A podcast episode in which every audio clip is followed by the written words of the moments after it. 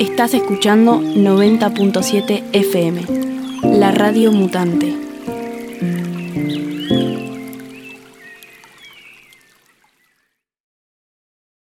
Bien, como decíamos hace un rato, ahora vamos a estar en comunicación directa con un amigo de hace mucho tiempo, al que queremos mucho, que es Marcos Ferrer. Marcos nació en La Plata en el año 72 y vivió desde su infancia en el barrio Parque Saavedra y como él dice, comenzó a correr a los nueve años y nunca más paró. Eh, Marcos estudió diseño en comunicación visual y a partir del 95 comenzó a realizar viajes de cicloturismo entre los que se destacan un viaje a Brasil, varios cruces de la cordillera de los Andes, Europa, Ushuaia, el Chaltén. Y desde 2001 hasta la actualidad dirige la revista de deporte de aventuras Andar Extremo, en la carrera de aventura Max Race y la carrera Robo Run, eh, desde el año 2014 hasta la actualidad, también coordina y planifica el programa Buenos Aires Aventura de deportes alternativos en la naturaleza. En 2011, y bueno, gracias a una carrera de aventura de Max Race, conoce el arroyo del pescado y desde entonces eh, comienza a navegarlo cotidianamente. Desde hace varios años realiza limpiezas en este arroyo, que es uno de los pocos arroyos libres de contaminación de nuestra región, paisaje protegido también, y ha ejercido una lucha constante por la preservación de este importante humedal de nuestra región. Así que es un gustazo poder hablar con Marcos. Marcos, ¿cómo andás hoy? Hola Ale, ¿cómo andás? Bueno, qué bueno reencontrarnos después de un montón de tiempo. Como vos dijiste, bueno, eh, sos partícipe también de, uno de los viajes que hicimos a Brasil, que nos ayudaron con el tema de, la planificación, que fuimos desde La Plata hasta Curitiba, una ciudad ambiental, así que ya nos conocemos de hace un montón y bueno, siempre la vida te hace volver a, unirte en, diferentes proyectos, de diferentes gustos, que bueno, esto que, que, me toca a mí, que es el deporte, con, con, con mezcla con la naturaleza y, y la vivencia de, de, todo esto, ¿no? Sí, sí, bueno, un cariño grande y también conocernos de hace tanto tiempo. Este, ustedes, vos eras mucho más chico que yo, pero éramos todos mucho más jóvenes cuando eh, en aquella oportunidad ustedes, vos y, y, el negro estaban a punto de partir para, para Curitiba. Un, placer enorme aquel, aquel, viaje y bueno, toda esa experiencia en vos no solamente lo has hecho como una como una, digamos, una aventura, sino que también ha sido una aventura de vida en lo que hoy día es tu forma de, vida también, tu trabajo, ¿no es cierto?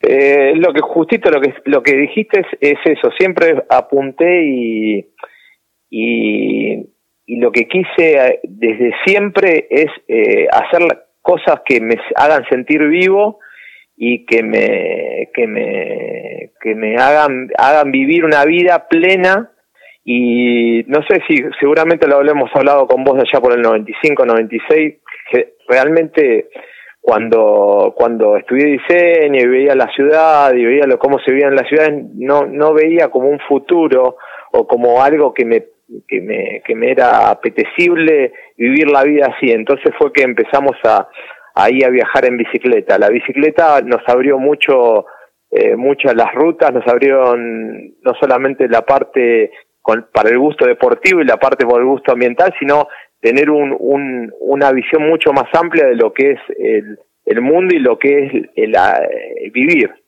Entonces a partir de ahí, bueno, ya uno nos fuimos, fuimos viajando y fuimos sabiendo lo que queríamos en la vida, ¿no? Claro. Que era la, la conexión con el medio ambiente, el deporte, y a partir de ahí, bueno, todo lo que vino fue a partir de, de, una búsqueda interna de, de, cosas que, que día a día, bueno, van cambiando, porque en un momento fue el viaje en bicicleta, hoy capaz que es el kayak o el, esto de la protección ambiental, eh, también va el deporte y, y bueno, vas cambiando porque también vas creciendo. No, no, claro, sí, seguro. Y así que, bueno, lo, de la bici sigue estando igualmente, porque eso no desaparece. Pero me imagino que has empezado a encontrar otras formas también de vincularte con la naturaleza y el deporte, como decías recién, a partir de, no sé, del running, a partir de, del kayak, ¿no es cierto? Sí, lo, lo, lo qué sé yo, el, tema de la son son como momentos. El tema de la, bicicleta siempre está pendiente y siempre está eh, buscando un hueco para hacer cosas. Tengo dos o tres proyectos ahí en el cajón que los tengo que reflotar porque ya los vengo pensando hace mucho. O, por ejemplo, ahora surgió el tema con con un trekking que vamos a hacer con unos amigos ahí al avión de los uruguayos, que es algo que ya hacía años, que de, creo que los 15 años que había leído Viven, y después tuve la oportunidad con la revista de hacerle nota a los sobrevivientes y estamos con sobrevivientes, entonces eh, siempre está la búsqueda de, eh, no sé, de, de, esto del movimiento con el deporte. Entonces se expresa se, expresa de diferentes maneras, como vos dijiste recién. Eh, pero siempre, siempre está el, eh, o el tema de la bici, o el tema de correr una carrera, o el tema de, remar, o el tema de, también, a ver, eh, como vos dijiste recién, eh, a través del deporte vamos llegando a otras cosas, ¿no? Porque, no sé, te sentás con tu hijo y Remal, yo creo que te mandé una foto con los nenes, eh, que los llevas y les mostrás los pájaros y los chicos ven una, una bolsita de plástico y se la guardan en el bolsillo y le empezás a, a, mostrar como eh, otra, otra forma de vida de lo que están acostumbrados en las ciudades a, a vivir la vida de otra manera, ¿no?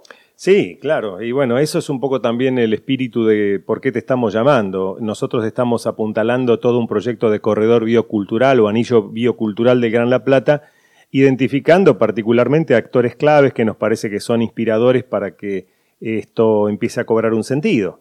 Así que nos interesaba muchísimo poder conversar con vos sobre tu experiencia, ya sea desde la revista de deportes Andar Extremo, eh, o como poblador de la zona del arroyo del pescado, del pescado, ¿no es cierto? Bien, eh, lo que, bueno, lo, que le, eh, recién comentabas, a partir de, una de las carreras que organizo, que la Max Rail es una carrera de aventura que se organiza en diferentes lugares, a partir del 2003 empezamos a organizarla en las primeras ediciones fueron en, el parque, en la escuela Bucetich del Parque Pereira y después el 2013 se hace en la Reserva del Destino también, en el Río de la Plata, cerca de Magdalena. Y en una de las ediciones que, hicimos, que fue del 2011 al 2016, se hizo en el Regimiento 7 de Infantería en Arana, cerca de donde yo vivo. Eh, una de las ediciones empezamos a meter en la parte náutica de kayak. eh, en una de las carreras me acerco porque también saco fotos de cubro con la revista también hago fotografía y cubro eventos entonces también cubro la carrera eh, fotográficamente entonces me voy le pido un, un kayak al, al, al, al, chico encargado de náutica y me meto en el arroyo y cuando empiezo a ver digo no puede ser que yo no venga a remar todos los fines de semana acá en este lugar que es tan rico visualmente, tan, a ver, lleno de vida, porque uno, si bien, eh, no sé, cerca del puente Correa, que es donde hay más gente, se aleja un poquitito y empieza a ver coipos, eh, carpinchos, garzas y un montón de, de, flora y fauna que, que, que lo deslumbran. Entonces dije, no puede ser que no, no, no venga yo todos los fines de semana. Y a partir de esa carrera, que creo que, no me acuerdo si fue en 2013 o 2014 o 2000, bueno, fue entre 2011 y 2016. A partir de ahí empecé a ir todos los fines de semana. Eh, cuando empezás a ir a un lugar empezás a encariñarte y empezás a ver las cosas buenas y también empezás a ver las cosas malas, claro. ¿no? Claro, claro. Eh, lo que tenía de malo es este el arroyo del pescado eran dos cosas. Una que se le estaba yendo muy por encima en las construcciones de Sicardi que se estaban acercando al humedal y otra de, los, de la problemática era la cantidad de plásticos que eh, los fines de semana eh, dejaban los pescadores no iban con las familias y cortan botellas y las arrojan entonces a partir de ahí empezamos a hacer un, empezamos, no, empecé a hacer un censo a ver de cuánta gente iba los fines de semana. Entonces, bueno, al principio calculaba 400, 300, 500 y hoy por fin de semana deben estar yendo en épocas estivales unas mil personas. Entonces, con, con mil personas que van los fines de semana, con un paisaje protegido que no está implementado todavía por el OPDS y los tres municipios que, le corresponden a la traza del arroyo, eh, convengamos que el, arroyo del pescado es, es un tiene 40 kilómetros de extensión, surge más o menos por la ruta 36, a la altura de, de, la calle 90, un poco, un poco más para acá, de la 612 más o menos, eh, y de ahí se extiende 40 kilómetros en diagonal, pasa por el municipio de La Plata, pasa por eh, Berizo eh, y por Magdalena. Claro, toca tres municipios, tres jurisdicciones. Tres jurisdicciones, y a partir de ahí, bueno, empezamos, empezamos a ver que, había que, darle una mano, porque solo eh, las crecidas no, no se, si bien eh, juntaban, juntaban el, todo el material este, porque hay un par de embudos donde nosotros sacamos la basura que quedan ahí, eh, se iban mucho para los costados, entonces que no estaba bueno. Sabemos que todo termina en el mar, ¿no? Que se hace microplástico, nanoplástico y termina todo en el mar. Entonces empezamos, empezamos a sacar plásticos de ahí de hacer jornadas de limpieza. Totalmente. Desde eh. tu, tu, búsqueda de deporte, de aventura, de tu trabajo ahí en la revista Andar Extremo, que es tan interesante, tan interesante, súper recomendable, y ahora también estás en el programa Buenos Aires Aventura. ¿También tenés algún recorrido eh, desde este programa o estás haciendo alguna incidencia para la preservación y la utilización también deportiva del arroyo del pescado? Mira, ahora justito te estoy hablando acá del Estadio Único, estoy mirando la cancha, estoy acá en la subsecretaría. Ah, eh, eh, el programa, lo que se basa, el programa Buenos Aires Aventura, es un programa que tiene como objetivo una coordinación de lo que son los deportes en los diferentes municipios y lo que es las diferentes épocas, porque como bien sabes y como se desarrolló desde hace un montón de tiempo, está creciendo, tiene un crecimiento anual muy importante. En las ciudades, bueno, vos lo verás en todos los lugares donde, donde estás, donde estás vos ahí en el río, que la gente sale, que sale a, hacer actividades náuticas, a correr, a andar en bicicleta. Entonces lo que tratamos de hacer es un releva, ahora lo que estamos haciendo es un relevamiento así exhausto de todas las actividades deportivas dentro de la provincia de Buenos Aires, de Deporte Aventura, y también dentro de eso lo que estábamos haciendo era un programa de valorización de espacios verdes a través del deporte. Y generalmente lo que estamos tomando son espejos de agua. Para hacer una cuestión, no solamente deporte, sino a través del deporte, que haya una parte medioambiental y una parte cultural que meterla a la gente a través de la actividad física que en un futuro pueden llegar a involucrar a, instituciones, a escuelas. Eh, así que sí, sí, la, la idea es eh, llevar la gente para ese lado, ¿no? Sí, yo estuve no viendo... solamente para, para que haga deporte, sino para que tenga una visión más, más eh, conservacionista. Claro, claro, está, buenísimo. yo estaba viendo que ahí no conozco mucho la zona del arroyo del pescado, yo tengo mucho interés en hacer algún recorrido, incluso si, eh, si vos tenés la gentileza de invitarme, este, tengo muchas ganas de hacer este, una, bajadita o un recorrido por el arroyo del pescado, hacer un registro. Este, he visto que hay una bajada, un tipo de bajada náutica para kayaks ahí.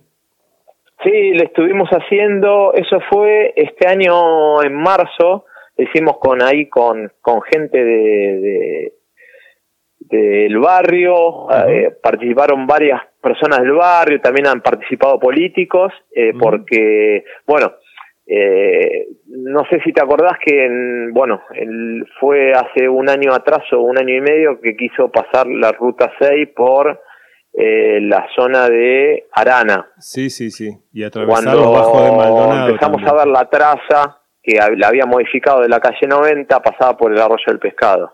Entonces, a partir de ahí se empezó a involucrar un montón más de gente de la, de la, de la común, de la que se estaba involucrando. Y a partir de eso, bueno, ha tomado un, montón de, de, a ver, de, notoriedad el tema, no solamente el tema hídrico, también, sino el tema de, la producción eh, eh, agrícola. porque la ruta cortaba también la zona agrícola y, por ejemplo, ahí no, está la producción de alcauciles, que tiene que tener una humedad especial el alcaucil para que salga y todo eso lo podía variar. Entonces, bueno, a partir de ahí empezamos a, tener un, viste, otra visión también más, un poco más grande, viste, se nos amplió un poco el abanico. No solamente tenía que haber la parte de, lo hídrico y de, lo, de, lo, de la fauna y de la flora, sino también la parte agrícola. Entonces, a partir de eso, bueno, empezaron a, involucrarse un montón de gente que está bueno también porque se le empezó a dar bola más en los medios y a partir de eso empezaron a, acotar un poco el crecimiento de Sicardi, eh, el tema de, bueno, de la ruta ahora está parado, eh, y bueno, con proyectos también que, como te decía recién, con proyectos de generar alguna escuela de kayak en, en, el arroyo, de tener avistaje, gente que vaya a hacer avistaje. Creo que había una, dentro de una semana o dos, creo que hay una, una, va un señor a hacer un, un avistaje. Sí, sí, creo que, creo que es Julio Milat, que es un amigo, director del Museo Ornitológico del Museo Ornitológico de Berizo y bueno, una persona muy, muy cercana eh, a Casa Río también, muy querida.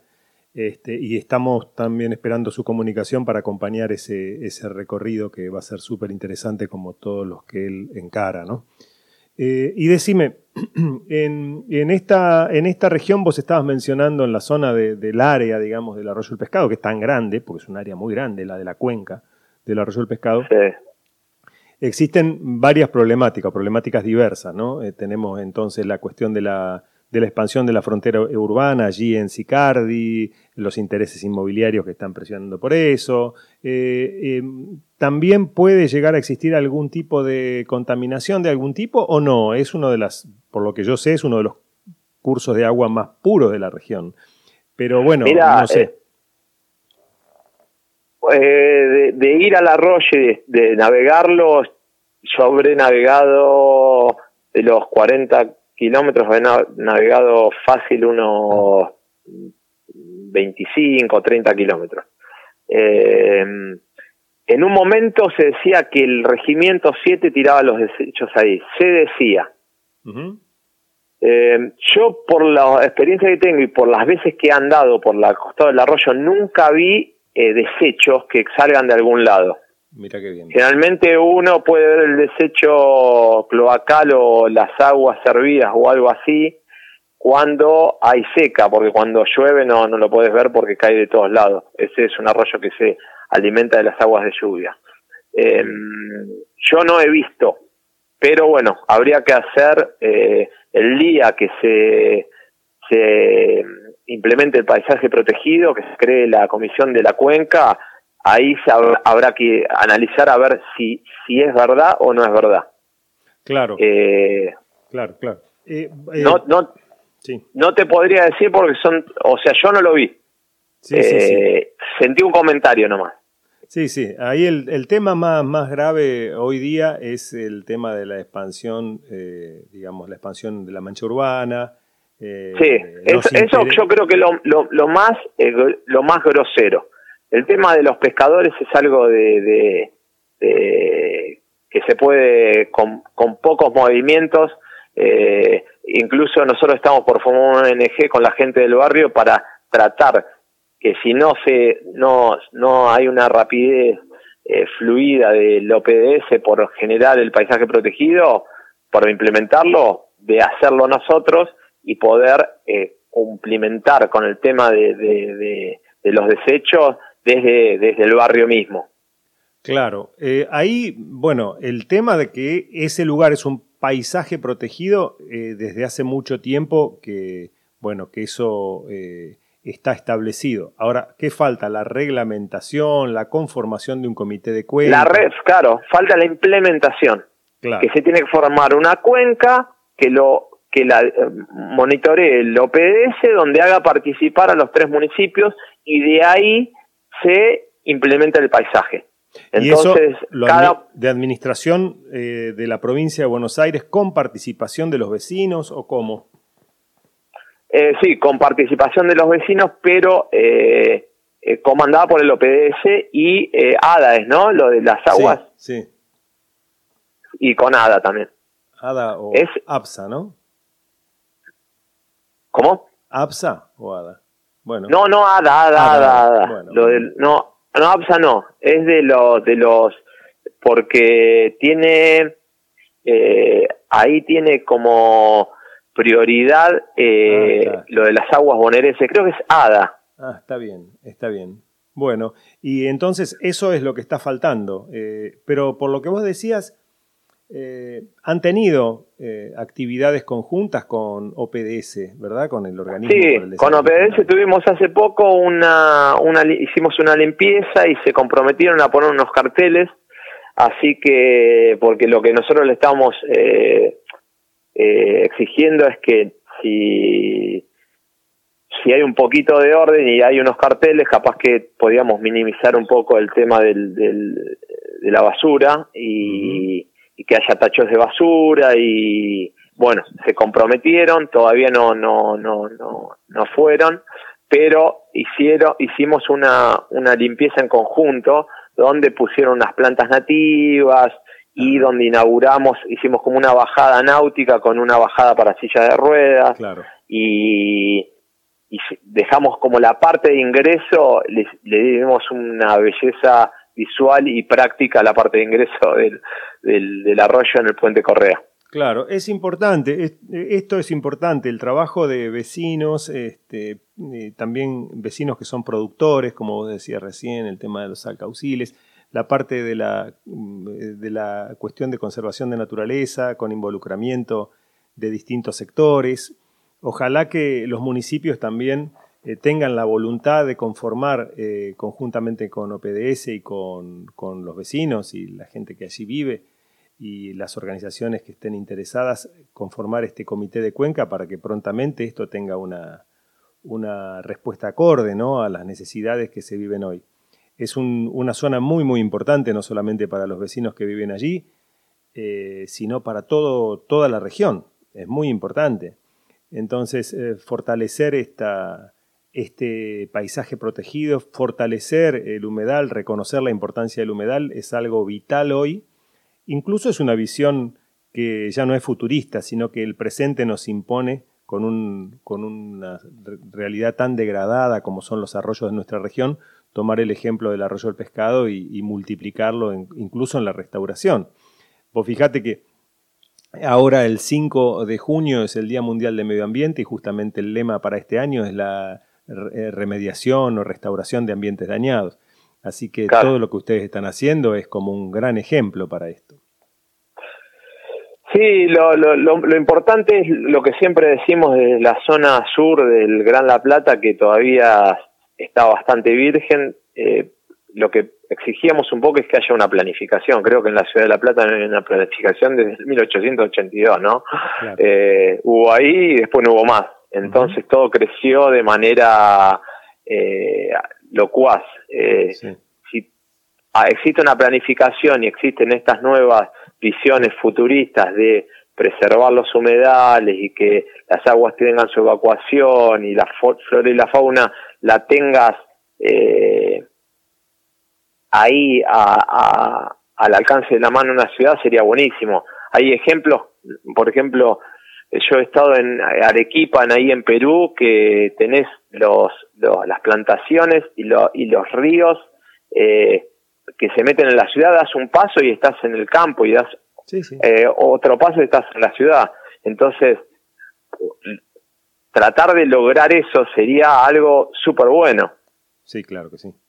Sí, sí, es el desafío, el desafío que tenemos por delante, ¿no? Eh, ambientes sanos, población sana, máxime con esto que estamos hablando de una ciudad que fue eh, concebida con la, con la idea higienista, en un momento donde los virus eh, y todas las situaciones que estamos viviendo se van a ir intensificando día tras día, nosotros podríamos avanzar por eso con, una, con ideas de integración entre lo cultural y lo biológico para tener un- una vida mucho más sana, más desestresada, otra realidad que no sea la de la toxificación de cada vez más autos, cada vez más cemento, ¿no es cierto? Eh, así que ese es un, un planteo, un planteo para, para llevar adelante. Y ustedes lo están haciendo muy bien. Che, eh, Marcos, sí, para, para, para, ir cerrando, si querés, eh, lo que siempre, eh, viste lo que son las ciudades, los domingos, los domingos son días feos, tristes, o porque el otro día se viene el lunes, o porque generalmente yo remo los domingos a la mañana y cuando veo el arroyo del pescado y remo el domingo a la mañana, es como que te cambia el día y ya te afrontás el domingo con otro día porque ya vas, ves las tortugas cuando vas avanzando que se van metiendo, o los movimientos de los nutrias, o eh, las garzas que van por adelante tuyo y se posan y vas para atrás y siguen avanzando. es realmente algo que la gente te tranquiliza mucho y te, te conecta mucho, ¿no? A lo que es lo, a, lo, a lo que nos falta. Nos falta más conexión con ese tipo de, de wifi que con el wifi de las ciudades. Totalmente, totalmente. Bueno, pero hace falta también que, haya un reconocimiento de los tomadores de decisión y que esto avance realmente, salir, salir de, discusiones que son estériles y avanzar para una mejor calidad de vida, que lo tenemos ahí a la mano y que solo falta disposición. Marcos, te mando un abrazo inmenso, te agradezco mucho el hecho de haberte prestado para esta entrevista en la Radio Mutante, en la 90.7 y en cualquier momento nos vamos a encontrar por allí, ¿o no? Dale, cuando, cuando vaya este hombre que hablamos, Julio Miliat, ¿es el nombre? Julio Miliat, sí. Sí, eh, bueno, ahí nos vamos a ver, seguramente. Y ya vamos a ir a recorrer de estas aguas tan lindas de, de la ciudad de La Plata. Dale, Marcos, te mando un abrazo y acá Casa Río está abierta para vos y para toda la gente amiga. Dale, dale, muchas gracias y nada, eh, nos vemos ahí en, la, en el verde. Ok, dale. Bueno, ah, seguimos entonces. Chao, chao. Chao. Seguimos entonces con, con la 90.7, aquí la Radio Mutante. Eh, acabamos de hablar con Marco Ferrer.